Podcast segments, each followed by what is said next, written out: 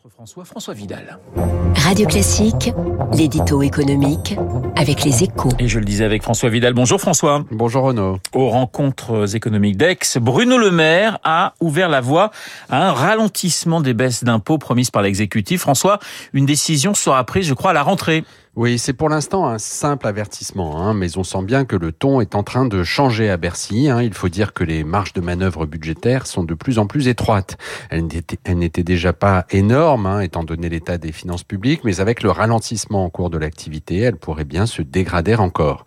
Il n'est donc pas surprenant que Bruno Le Maire prépare les esprits à un changement de braquet sur les baisses d'impôts, d'autant que la France reste sous la surveillance des agences de notation, hein, on, on, le sait. Mais avec ces déclarations, le ministre de l'économie adresse aussi un message un peu plus personnel.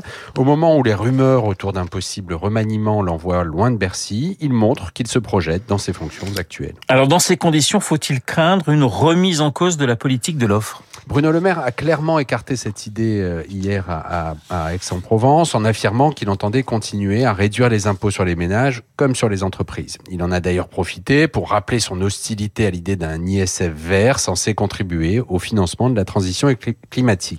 Non, ce qui est sur la table, c'est bien le rythme de ces baisses d'impôts. Hein. L'une des pistes pourrait être d'étaler dans le temps la seconde tranche de réduction des impôts de production, une mesure à 4 milliards d'euros. Au moment où Bercy cherche jusqu'à 15 milliards d'économies, ce report pourrait avoir l'avantage de montrer que tout le monde fait des sacrifices.